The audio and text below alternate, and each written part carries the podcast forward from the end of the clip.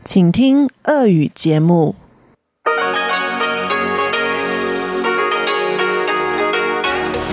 В эфире Международное радио Тайваня. Здравствуйте, дорогие радиослушатели! В эфире Международное радио Тайваня. В студии у микрофона Чечена Кулар.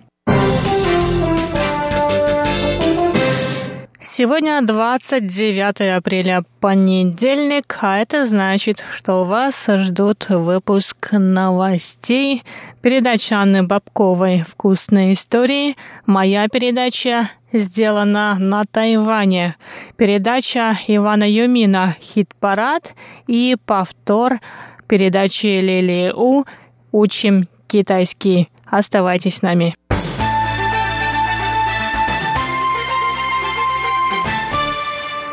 А сейчас главные новости этого понедельника. Гражданин Китайской Народной Республики Ли Дзябао, студент технологического университета фармацевтики Дианань, подал 29 апреля в Национальное иммиграционное агентство прошение о предоставлении политического убежища.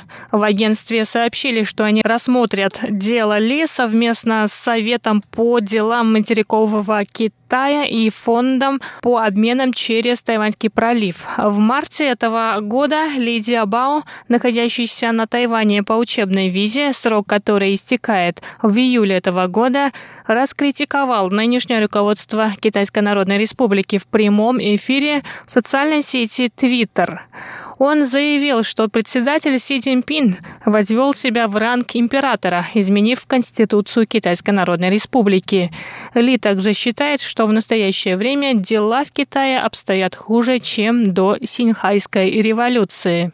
Выступление китайского студента вызвало широкий резонанс на двух берегах Тайваньского пролива. Сам Ли боится, что после его возвращения в Китай его арестуют за подстрекательство к подрыву авторитета государственной власти. Поэтому он решил подать прошение о предоставлении вида на жительство на Тайване. В иммиграционной службе заявили, что механизм работы с беженцами на Тайване не разработан. Однако дело Ли Дзяба будет рассмотрено с учетом международной практики и принятых на Тайване законов об отношениях между народами двух берегов Тайваньского пролива.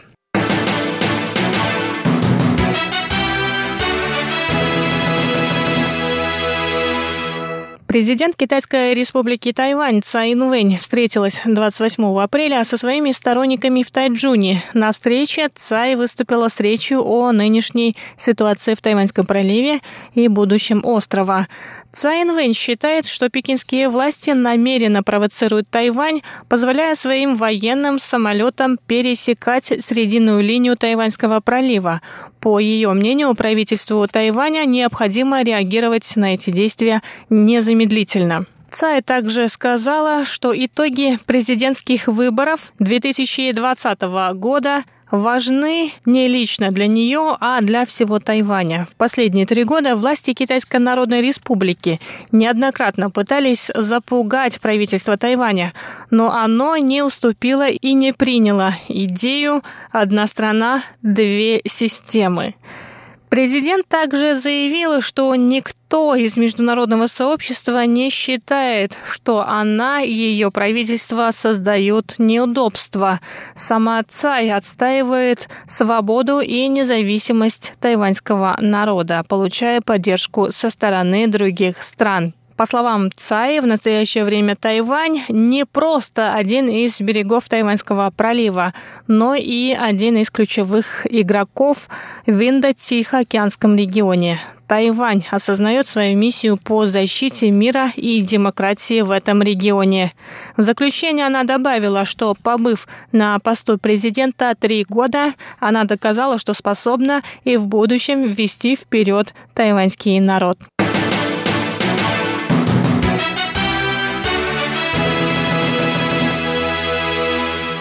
Группа активистов, выступающих за независимость Тайваня, планирует создать новую политическую партию, чтобы выдвинуть своих кандидатов для участия в будущих президентских выборах.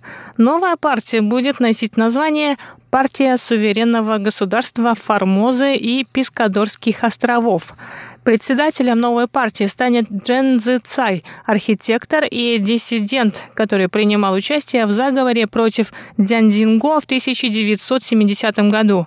В том году Чень с сообщником предприняли попытку покушения на Дзянзинго во время его визита в Нью-Йорк.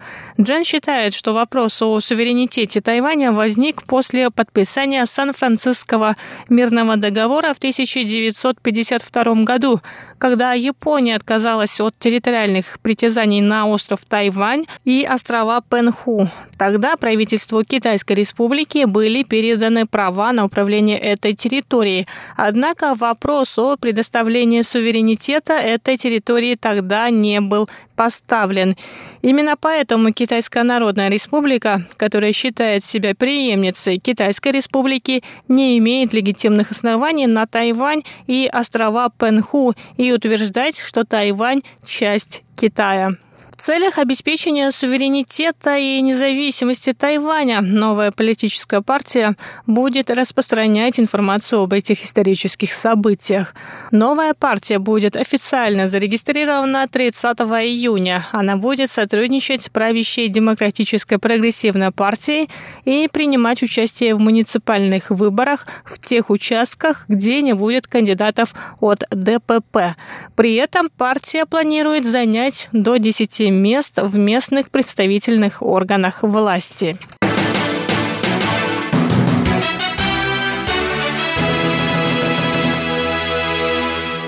Пассажиры линии метро, соединяющей Тайбэй и аэропорт Тауяня, смогут оплатить поездку через мобильное приложение, начиная с 1 мая.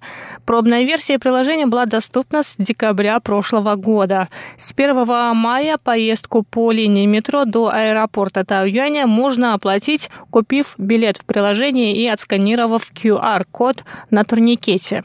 С 1 по 5 мая также будут проведены розыгрыши призов среди пассажиров линии метро до аэропорта, которые воспользуются новым приложением. Промо-предложение также будет предоставлено банком Cathay United Bank. Владельцы карт этого банка, покупающие билет до аэропорта по карте, получат 20% скидку.